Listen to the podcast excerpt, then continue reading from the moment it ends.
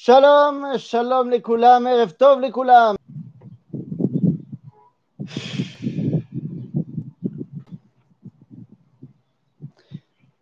Donc, faites-moi un petit signe. Est-ce que tout marche comme il faut? Erev tov. Voilà, donc Laurence, ça a l'air de marcher. Yofi. Voilà. En régie, Midreshet Yehuda, est-ce qu'on peut y aller? Oui, oui, non, non. Voilà, je vois un deuxième oui. Donc on va se dire que c'est bon. Yala, j'ai eu le hockey de Midreshet Yehuda. C'est parti. RF Tov les Koulam. Ce soir, on a du boulot. On a du boulot parce que Parachat Balak, c'est un gros, gros, gros morceau. Donc, bah, sans plus tarder, je vous amène au détour de grandes questions existentielles pour nous. Mais tout d'abord, tout d'abord, j'aimerais qu'on bah, soulève une, réalité assez intéressante, c'est que notre paracha est, bah, j'ai envie de dire, fondamentalement différente des autres parachutes de la Torah. Je ne dis pas cette fois plus importante, mais je dis fondamentalement différente. Pourquoi? Eh bien, parce que c'est la seule paracha de toute la Torah. Alors, je mets évidemment euh, euh, Bereshit euh, la paracha de Bereshit de côté, de la création évidemment, mais depuis, on va dire, le début du livre de Shemot et jusqu'à la fin de la Torah, eh bien, si vous voulez, tous les événements qui sont mentionnés dans la Torah ont été vécus par les protagonistes ou par leurs parents. Et si on remonte jusqu'à Bereshit, alors par leurs ancêtres. C'est-à-dire, lorsque Dieu donne la Torah à Moshe à la fin de la 40e année du désert, que Moshe va la transmettre au Ham Israël.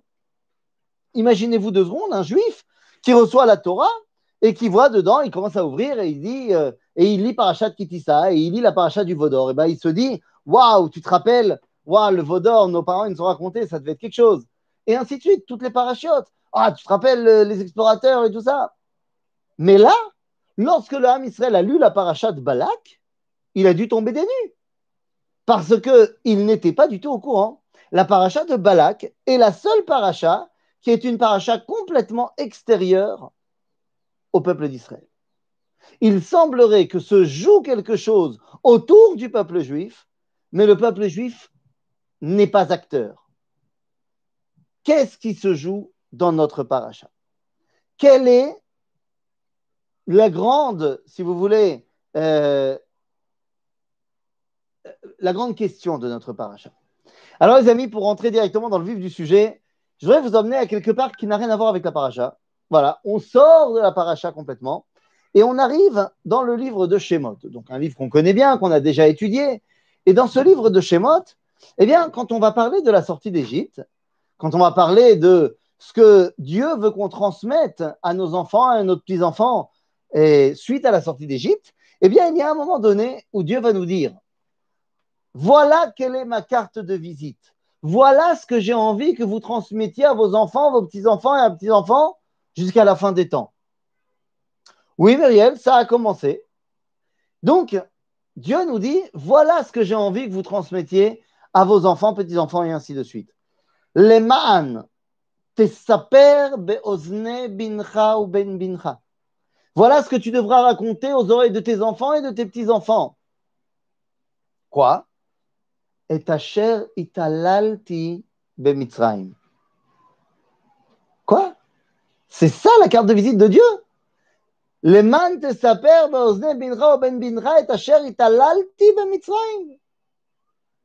Tout ce qu'on doit dire à nos enfants, c'est que Dieu a persécuté l'Égypte. Les italel, voulant dire persécuter? C'est uniquement ça qui nous intéresse? Bizarre cette histoire. Bizarre que ce soit ça la carte de visite du Créateur. Je vais y revenir mettez ça dans un coin de votre tête, on y reviendra à cette notion de leitalel. Je reviens à notre paracha. Je reviens à notre paracha qui va mettre en scène euh, deux personnages, Balak et Bilam, qui ont un point commun. Ce point commun, c'est d'être des grands. Des grands quoi?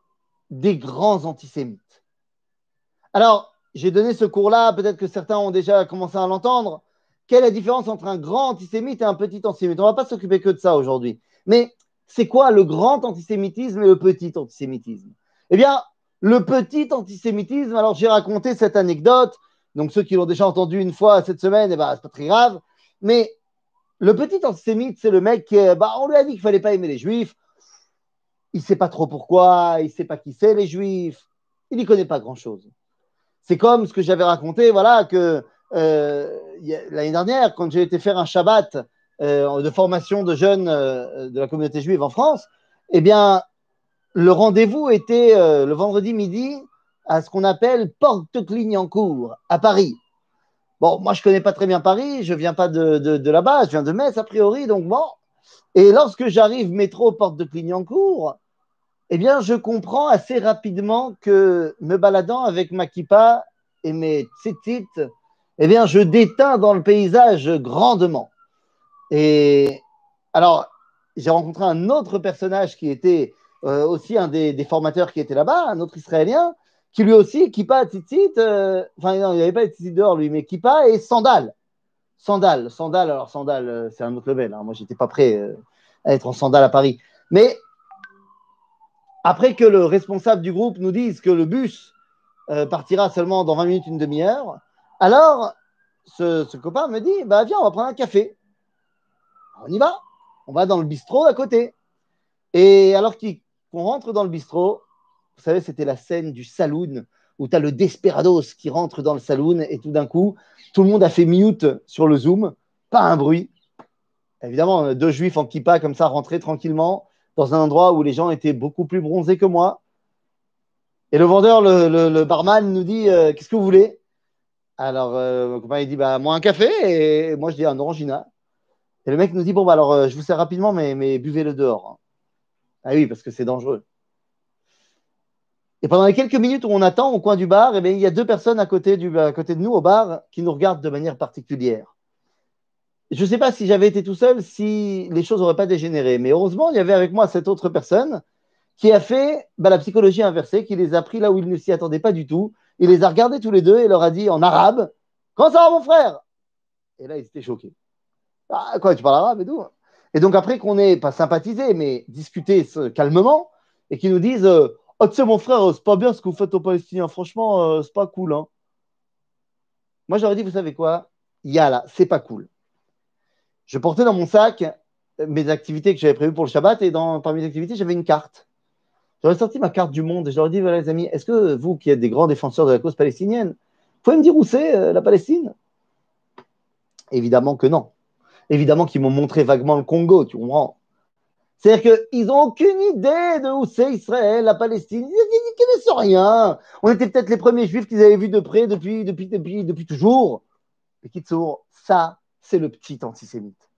Stam, ce petit antisémite, il peut être euh, euh, de, de, foi musulmane, il peut être d'extrême droite chrétienne, c'est l'homme échaîné.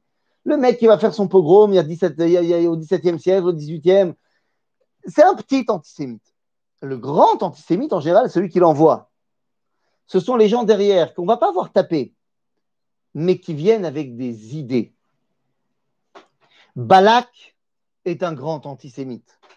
D'où on le sait eh bien, on voit qu'il va réunir donc euh, bah, une coalition derrière lui. Il va aller chercher Bilam pour maudire les Israël. Pourquoi? Parce qu'il vient de voir que Israël a réussi à battre Sichon et Og. C'est le premier verset de la paracha. Vayar Balak ben Sipor.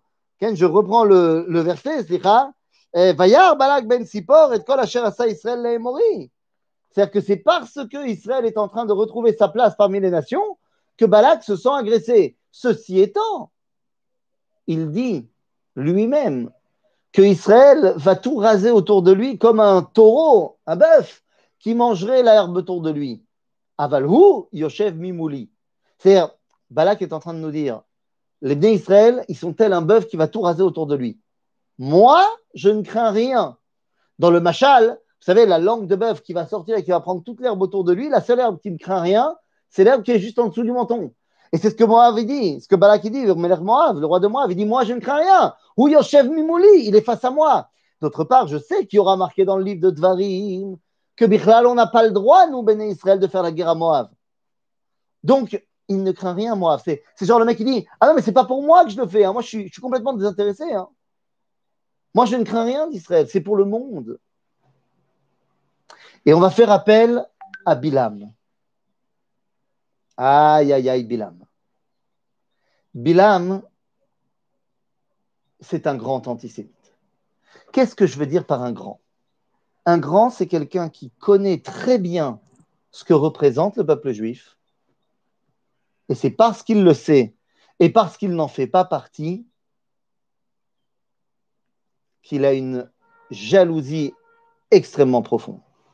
le, petit antisémitisme, Zebaktana, le grand antisémitisme, c'est Kina'a, chez Motsi et Adam Olam. C'est pas Kina, ouais, les juifs ils ont de l'argent, moi j'ai pas de l'argent. C'est Katan.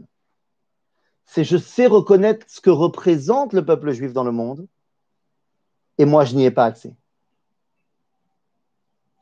Dans l'histoire, on a eu beaucoup de petits antisémites.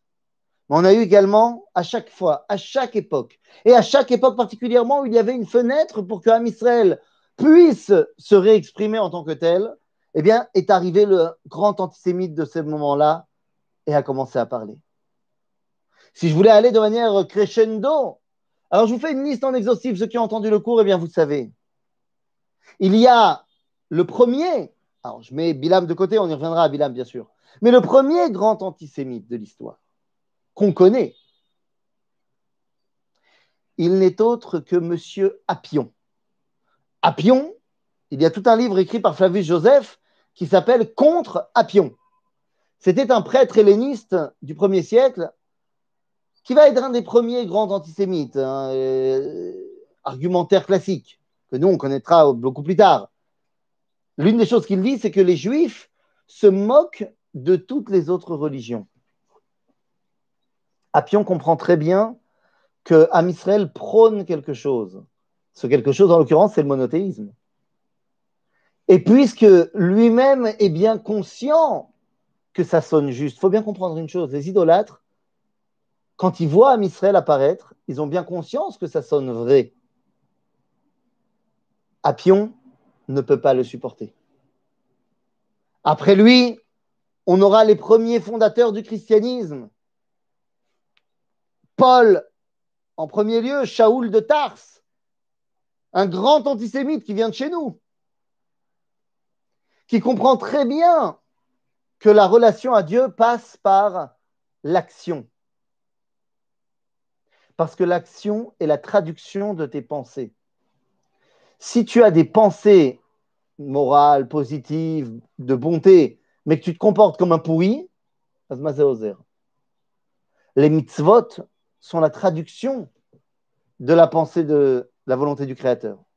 Paul, lorsqu'il enlève les mitzvot, il comprend à quel point s'attacher à Dieu par l'action est fondamental, et c'est ce que lui ne veut pas faire.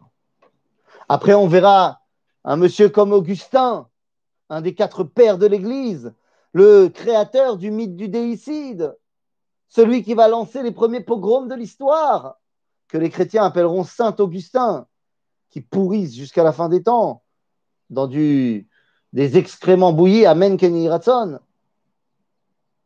Augustin, qui comprend très bien ce que représente le judaïsme.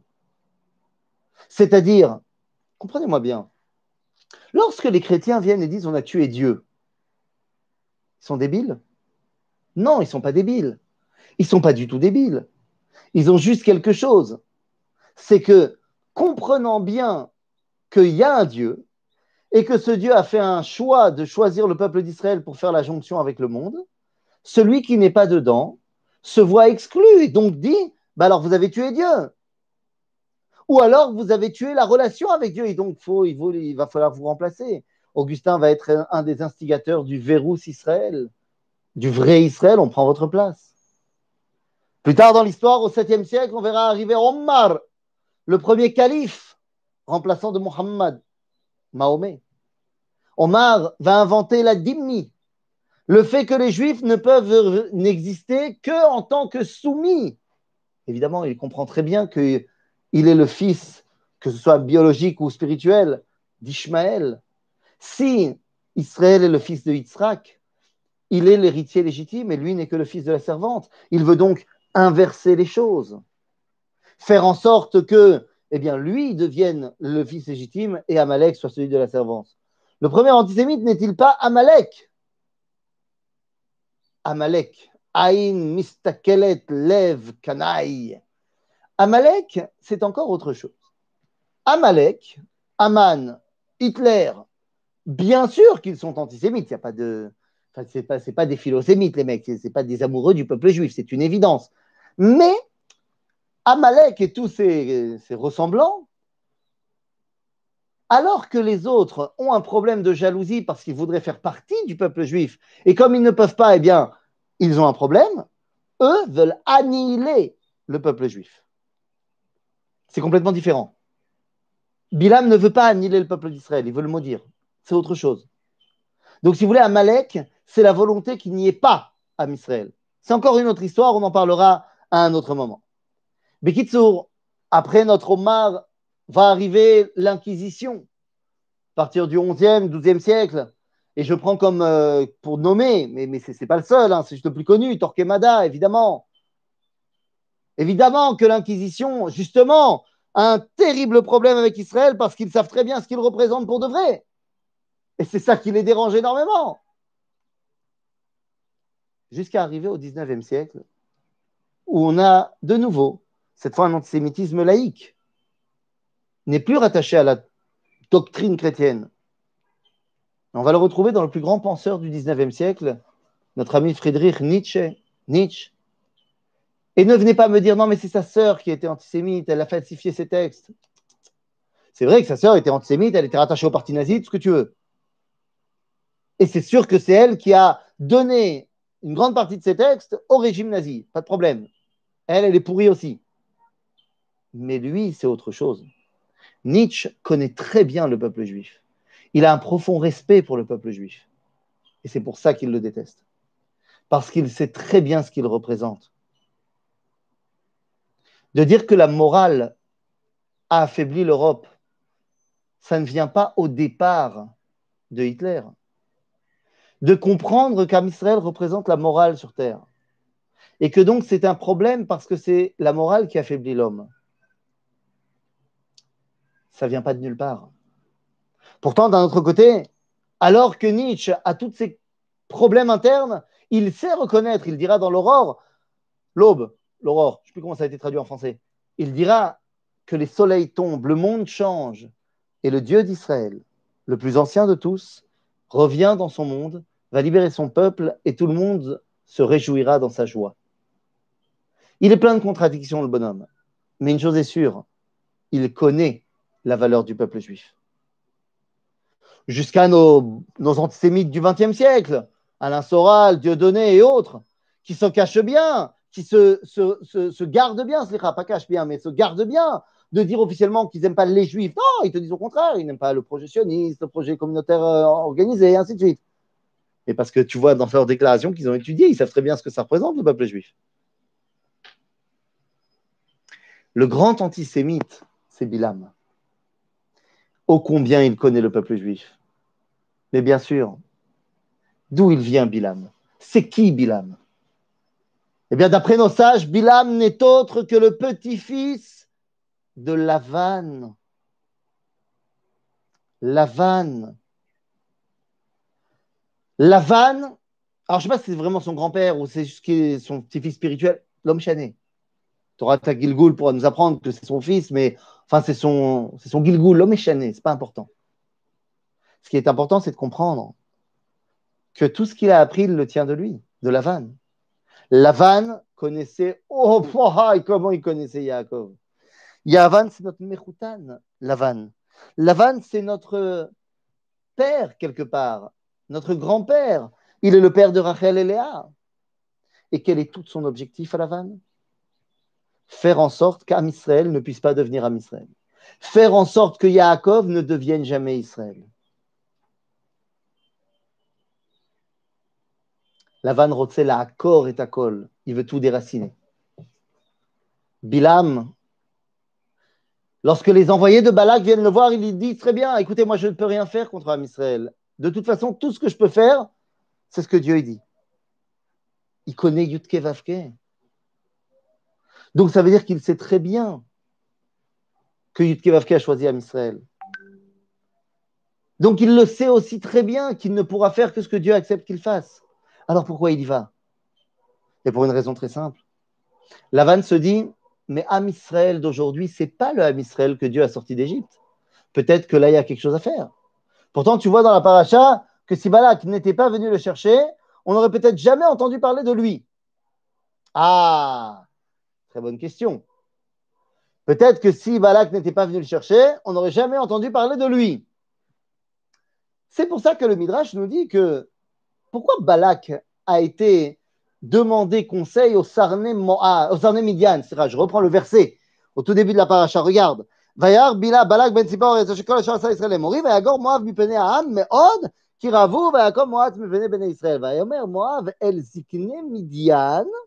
עתה ילחכו הקהל את כל סביבתנו כלכוך השור את ירק השדה ובלק בן ציפור מלך מואב ולעת ההיא וישלח מלאכים אל בלעם בן באור פטורה אשר על הנער ארץ בני עמו לקרוא לו ויאמר הנה יצא ממצרים הנה כיסה את עין הארץ והוא יושב ממולי Qui vient le chercher Balak vient demander conseil aux Zikné Midian. Pourquoi les Zikné Midian, crois-tu Eh bien, tout simplement, nous disent nos sages, parce qu'il est très en contact avec Midian, parce qu'il veut rivaliser avec Moshe. Or, Moshe eh ben, a grandi à Midian. Donc, si Moshe a grandi à Midian, il faut pour contrer Moshe une force midianite. C'est donc les Midianites qui vont dire alors va chercher Bilham. Parce qu'entre Bilam et Midian, j'ai envie de dire c'est que chemise. Dans la mesure où c'est à la fin de la paracha Bilam qui donnera l'idée de faire tomber les Israël avec les femmes de Midian. En d'autres termes, tu vois que s'il n'avait pas été cherché euh, si Balak n'avait pas cherché Bilam, il ne serait peut-être pas venu. Non, il serait peut-être pas venu. Il aurait tout simplement mis en place son plan de faire tomber les Israël uniquement avec les Bnot Midian. D'ailleurs, entre parenthèses, et ça, ça peut émoustiller un petit peu notre curiosité archéologique, à l'endroit de Shittim, c'est-à-dire en Jordanie, face à Yericho, plus ou moins, dans l'endroit qui s'appelle aujourd'hui en, jordanien, en arabe, qui s'appelle Tel Dir Allah, a été retrouvé dans les fouilles archéologiques là-bas. Un morceau euh, d'argile recouvert de tite, donc de, ce, revêtement étanche, avec écrit des lettres dessus, et on a pu lire, et on a retrouvé là-bas une écriture qui dit Bil'am ben Beor Yodea Elohim. C'est-à-dire que là-bas, dans cet endroit qui s'appelle Shittim, qui semble être l'endroit où Vayechel Liznot et Benot Moav, eh bien, on a retrouvé en dehors de la Mikra, en dehors de la Torah, une source qui nous rattache cet endroit-là à Bil'am. Il semblerait donc que Bil'am avait préparé ça avant de venir maudire les Israël. Tous ces antisémites, euh, tous siècles confondus, n'ont-ils pas tout simplement peur d'Israël en tant que représentant d'Hachem sur terre? Peur, oui, mais peur de quoi? Peur qu'il ne leur laisse plus de place à eux. Et on va voir que c'est justement ça qu'il va falloir changer. On va y revenir, donc, Nathalie. Bekitsour, finalement, Bilam va venir. Il va venir parce qu'il a envie de faire tomber les Bnei Israël. Il sait très bien que s'il ne peut pas, il ne peut pas. Il sait très bien que ça dépend de lui, mais il dit ce n'est pas les mêmes Bnei Israël qu'avant. Donc peut-être qu'il y a quelque chose à jouer. Lorsqu'il arrive, eh bien lorsqu'il arrive, tout de suite, la première chose qu'il dit à Balak, c'est écoute, si je vois tous les Bnei Israël d'un coup, je n'arriverai pas. Ça, c'est sûr. Parce que Am Israël est le représentant de Hachem Echad ou Shemo Echad. Dans leur dimension d'unité, je ne peux pas les battre. Donc je me dois d'essayer par trois fois d'aller voir une partie des Béné Israël. C'est-à-dire quoi une partie des Béné Israël Je vais à chaque fois essayer de les attaquer d'un autre point de vue. Parce que si je les prends dans leur globalité, eh bien, Bilam a certainement étudié le Rav et il sait que eh bien, lorsqu'on est Kulach Yafar Umum Enbach, eh bien, lorsqu'on est pris de manière générale, qui peut venir porter atteinte au Israël Donc, il essaye à chaque fois de dire Amène-moi à cet endroit-là qui FS4C ou tiré, car je veux le voir d'une manière particulière. N'oublions pas que Bilam fait partie d'un trio. Fait partie d'un trio de personnages qui s'enorgueillent de pouvoir être euh, les remplaçants ou les, substantaires de Moshe Rabben. Il y a trois hommes, à l'exception de Moshe, qui se revendiquaient être capables de donner la Torah, c'est-à-dire de représenter la parole de Dieu sur terre. Ces trois hommes, c'était Bilam, c'était Yitro et Yov. Bilam, c'est ce qu'on voit ici. Bilam, on nous dit qu'il est Da'atelion. Qui mieux que lui connaît la volonté du Créateur? Yov dira Je veux que mes paroles soient inscrites dans le livre. À Torah. Alors que Yitro, eh très simplement, la première chose qu'il fait quand il retrouve les Israël, c'est leur dire comment il faut mettre en place le système qui va permettre de dévoiler Dieu. Les trois prétendent à ce titre-là de Noten Torah. Les trois sont des spécialistes, mais des spécialistes seulement à un niveau très particulier. Yov, quand on lit le livre de Yov, c'est un grand requiem de 40 chapitres sur la souffrance existentielle de l'homme. En d'autres termes, Yov est un spécialiste de ce qu'on va appeler Ben Adam Leatzmo. Yitro va nous montrer comment on organise la vie dans la société, la vie de la cité. Yitro est donc un spécialiste de Ben Adam Lachavero. Et Bilam, avec son fameux Yodea Da'atelion, comme j'ai dit tout à l'heure, est un spécialiste de Ben Adam Lamakom. Ce sont les trois dimensions de relation à Dieu. Moi et moi-même, moi et les autres, et moi et Dieu. Puisque moi-même, j'ai été créé par Dieu, et puisque les autres, eh bien, c'est mon miroir de ma relation avec Dieu. Selon Job, certains avis. Ah, Job, selon certains avis, est une pure fiction. Alex, selon certains avis. Yov, Zebatanach Nous.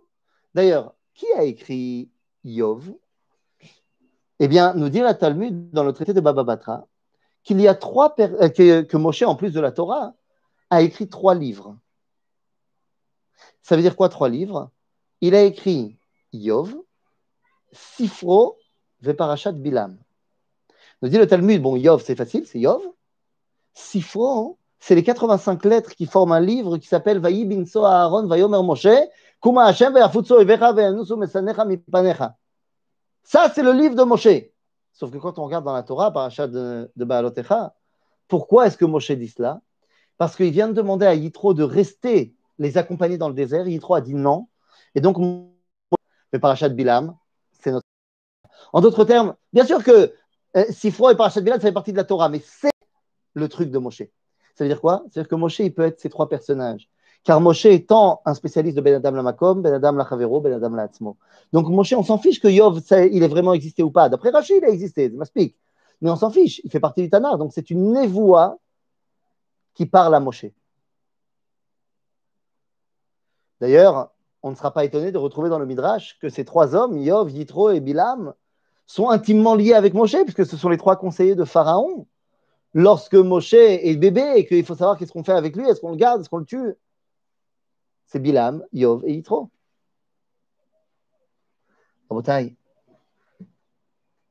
Bilam veut rivaliser avec Moshe d'ailleurs, il le veut, quelque part. Nos sages nous disent dans le dernier verset de la Torah, Velokam be Israël navi que Moshe. Dans les derniers versets, pas le verset. Nos sages nous disent Lokam be Israël, Lokam, aval baumot kam, c'est Bilam ben Beor. Bilam est aussi grand que Moshe en prophétie, voire peut-être même plus. Non, c'est pas n'importe qui le bonhomme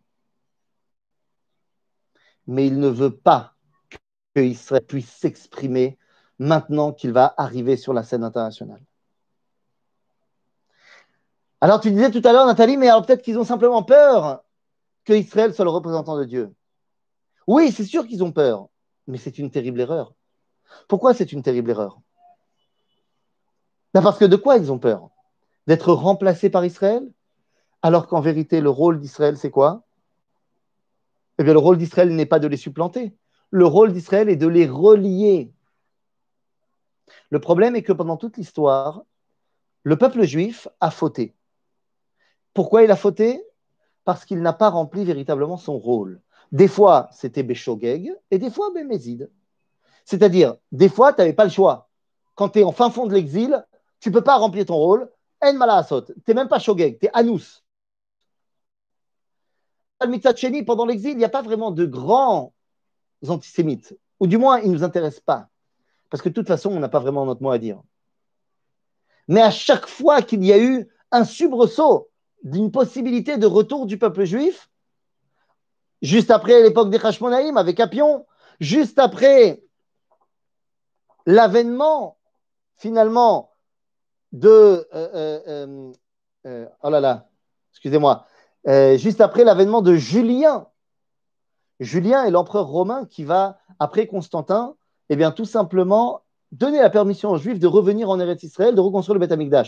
C'est un empereur romain qui ne veut pas du christianisme et qui donc, eh bien, redonne aux Juifs la possibilité de s'exprimer en tant que Juifs et reconstruire leur pays, Beth Amikdash. Ça n'a pas marché et juste après arrive Augustin. Donc pas rebelote. Omar, alors que les premiers musulmans arrivent, on redonne la permission aux Juifs de revenir en Israël pour mieux les persécuter après, mais quand même. Pendant l'Inquisition, on est après l'expulsion des Juifs d'Espagne, Torquemada, et donc ça veut dire quoi? Ça veut dire que c'est le moment où les Juifs vont pouvoir revenir en Eretz Israël. Nous dira le Harizal, c'est le moment. Tout commence maintenant. Et le 19e siècle marque le renouveau du peuple juif au niveau national. Donc à chaque fois qu'Am Israël a une chance de retrouver son statut, le grand antisémite arrive. Maintenant, j'ai dit, des fois, c'était presque bémézide. Il y a aujourd'hui deux façons de ne pas remplir son rôle bémézide. Il y a la façon, parce qu'il faut comprendre une chose, le rôle du peuple juif, c'est de faire le trait d'union avec les nations, c'est de dévoiler Dieu au monde, c'est pas de garder Dieu pour soi. Et il y a donc une double faute aujourd'hui du peuple juif par rapport à cela, qui va nourrir le grand antisémite. Le premier, c'est de dire, moi, les goïms, c'est l'homme aussi. Moi, je reste entre juifs. Les goïms, c'est goïm, fait. Tu n'as rien compris, mon ami. Mais, mais tu n'as rien compris. Et quelles que soient tes connaissances en rachitosphot, tu n'as rien compris. L'autre faute, c'est de dire Ah, mais moi, je veux devenir comme les goïms. Les goïms, ils te disent Mais attends, mais c'est pour ça que tu nous as pris la tête pendant 2000 ans? Pour être comme nous? Les nations du monde ont soif d'apprendre ce que le Israël a à leur apprendre. Comment est-ce qu'ils peuvent se relier à Dieu? Il est temps qu'on relève le défi. Pour ça, il faut être tout à fait conscient de qui on est. Et c'est exactement ce que va faire Bilam dans ses névotes. Finalement, Bilam arrive, arrive devant les Bnei Israël, il veut les maudire,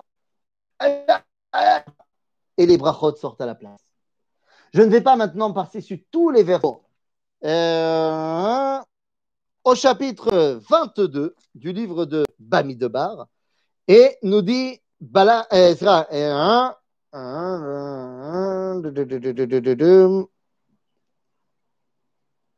voilà.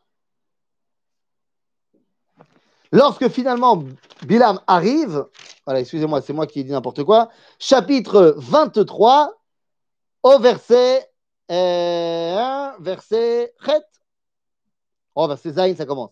וישא משלו ויאמר מן ארם ינחני בלק מלך מואב מהררי קדם לך ארה לי יעקב ולך זועמה ישראל מה אקוב לא כבו אל ומה אזום לא זעם השם כי מראש צורים אראנו מגבעות אשורנו אין עם לבדד ישכון ובגויים לא יתחשב מי מנה עפר יעקב ומספר את רובע ישראל תמות נפשי מות ישרים ותהי אחריתי כמוהו Ça, c'est la première névoie de Bilham qui nous dit bien qu'il vient de Aram, Aram Naharaim, de Haran.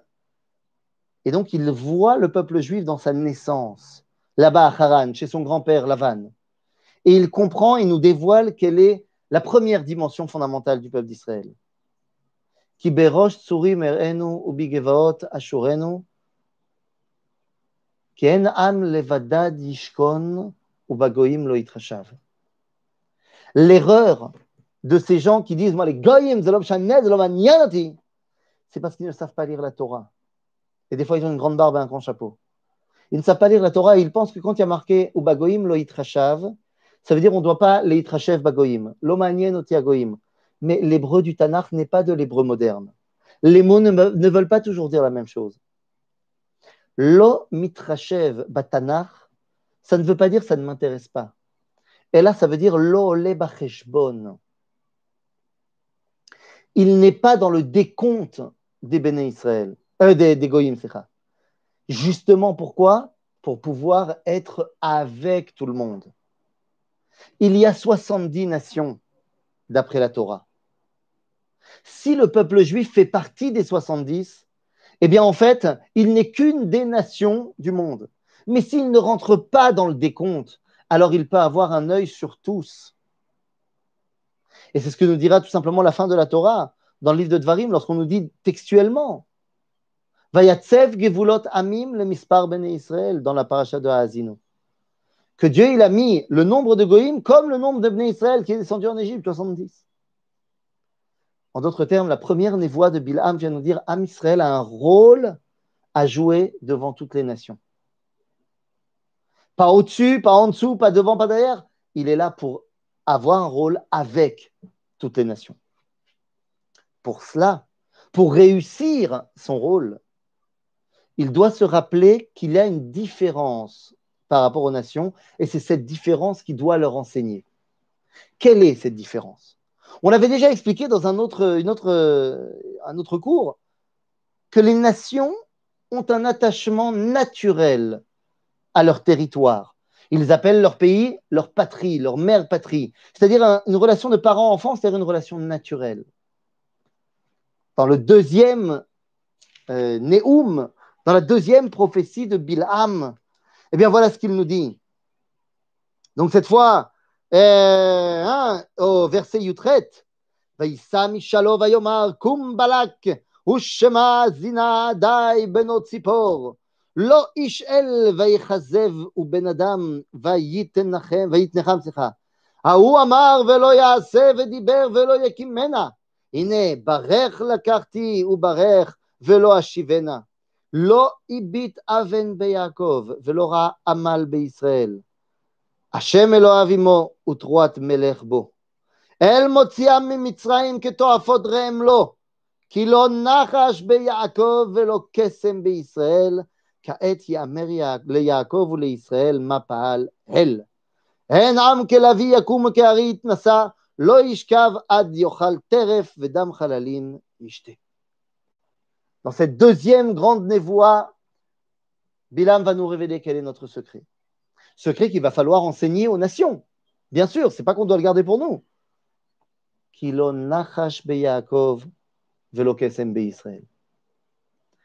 Le nachash, dans la Torah fait évidemment écho au Nachash du livre de Bereshit. Nachash, c'est quoi? Nachash, c'est Menachesh. C'est Le Nachash, c'est celui qui nous permet de dévoiler ce qui est inconnu. C'est pas le serpent. Hein.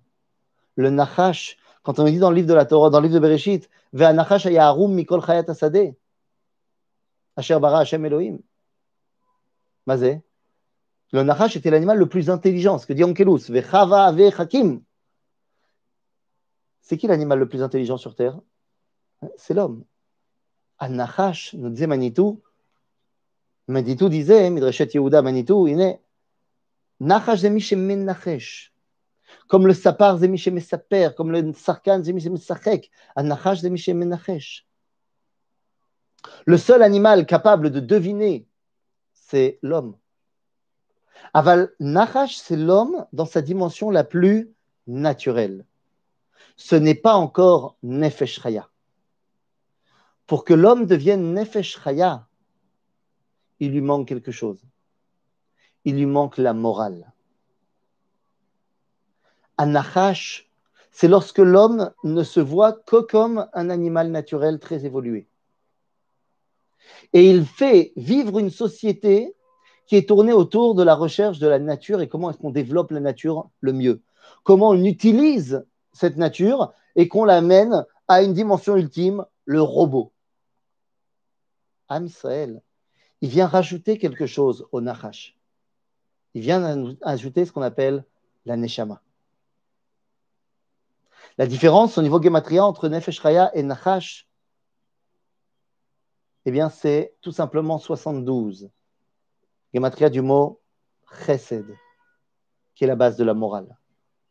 Hanachash et Neshama ne peuvent être reliés que s'il y a une dimension morale derrière tout ça. Une dimension qui me relie au transcendant, puisque la morale m'écora dans le projet divin. Le secret du peuple juif qu'il doit enseigner aux nations, c'est qu'ils ne doivent pas se contenter d'être des animaux naturels, mais ils doivent s'élever au-delà de la nature. C'est le grand message que nous avons à donner aux nations. C'est pourquoi nous avons besoin d'être séparés, pas au-dessus, séparés, pour pouvoir avoir un message à porter. Entre parenthèses, eux, ils auront certainement aussi plein de, pas certainement, ils ont eu plein de choses à nous apporter.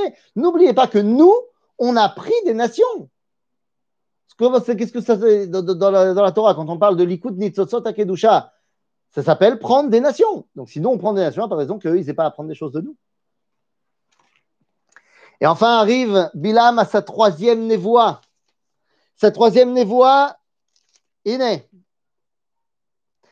Vaïssa, dans le chapitre Dalet, verset bête. וישא בלעם את עיניו וירא את ישראל שוכן נשבתיו ותהי עליו רוח אלוהים וישא משלו ויאמר נאום בלעם בנו באור נאום הגבר שתום עין נאום שומע עם ראל אשר מחזה שדי יחזה נופל וגלוי עיניים מה טובו עליך יעקב משכנותיך ישראל כי נחלים ניטיו כי גבות כסליחה כי גנות עלי הנהר כאלים כאוהלים נטע השם כארזים עלי מים ייזל מים מדלייו וזרעו במים רבים וירום מהגג מלכו ותינשא מלכותו.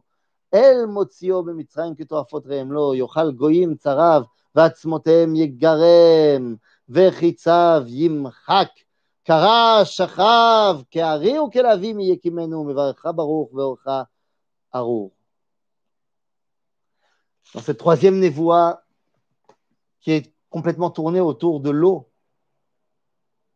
Bilam vient et nous dit Matovu alecha Yaakov, Mishkenotecha Israël.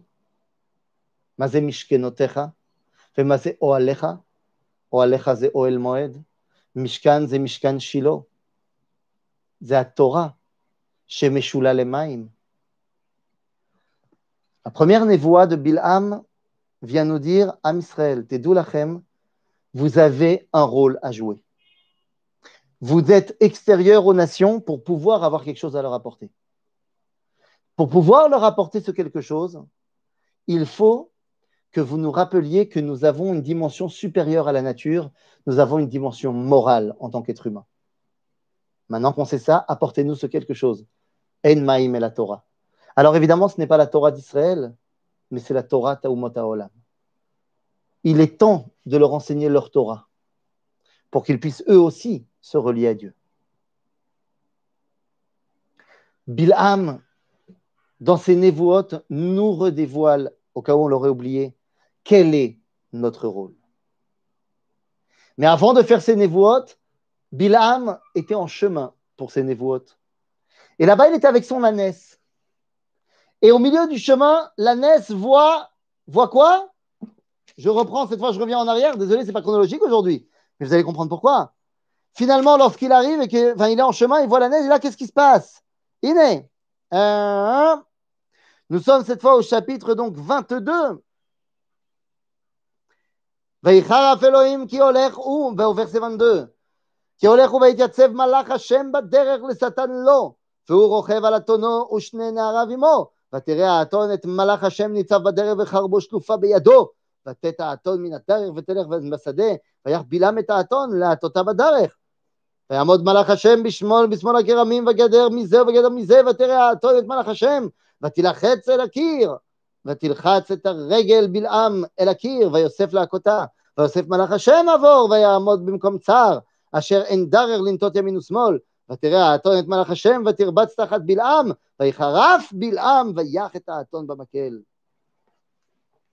Ils avancent et l'ânesse voit un ange. Mais il a une particularité, cet ange. Il a une cherev shlufa, une épée sortie de son fourreau. Est-ce que ça nous rappelle quelqu'un, ça Un malard avec une épée Mais oui, Et bien sûr, c'est le malheur du livre de Bereshit que Akadosh Baruch va mettre en place à l'entrée du Gan Eden, l'ishmor et derech etz achaim. Etz achaim, c'est la Torah. Torah, c'est le dévoilement de Dieu.